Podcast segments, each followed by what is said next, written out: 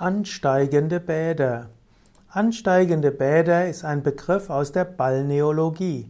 Balneologie ist die Wissenschaft über die Bäder. Balneologie ist ein Teil der Naturheilkunde. Balneologie ist auch ein Teil der äh, Reha-Kuren, die es früher mal gegeben hat. Balneologie hat etwas zu tun mit Heilkunde mit Wasser. Der bekannteste Wasserdoktor war der Pfarrer Sebastian Kneipp. Und die Wassertherapie ist bis heute der bekannteste Bestandteil von Kneips Gesundheitslehre. Bei Kneipp und anderen Experten der Balneologie wurden einige Formen der Bäder empfohlen. Es gibt das kalte Armbad, es gibt das kalte Fußbad, es gibt aber auch warme Bäder, wie zum Beispiel warmes Fußbad.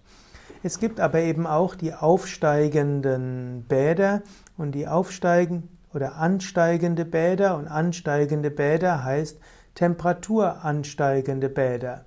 Man führt dort sehr intensiv Wärme zu.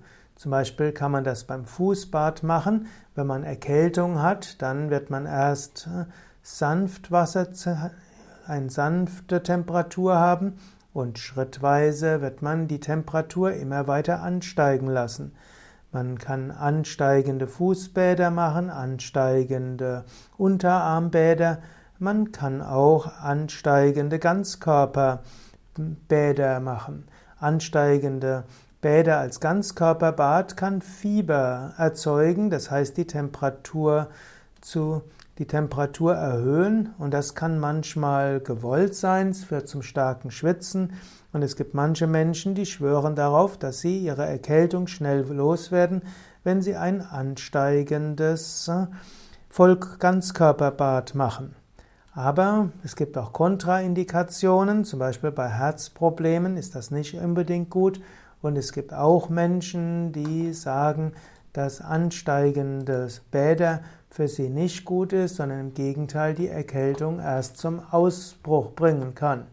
So sollte man sich bewusst sein, wie etwas wirkt. Bei Erkältung gilt ja allgemein, das, was einem hilft, sollte man machen.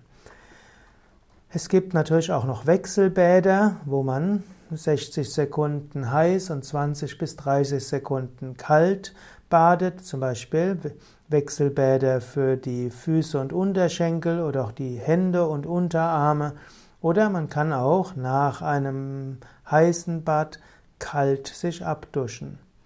So gibt es also verschiedene Möglichkeiten, aber das aufsteigende Bad ist insbesondere für bei Erkältung durchaus in Betracht zu ziehen und es gibt auch Menschen mit rheumatischen Erkrankungen, die sagen, dass ansteigende Bäder ihnen helfen.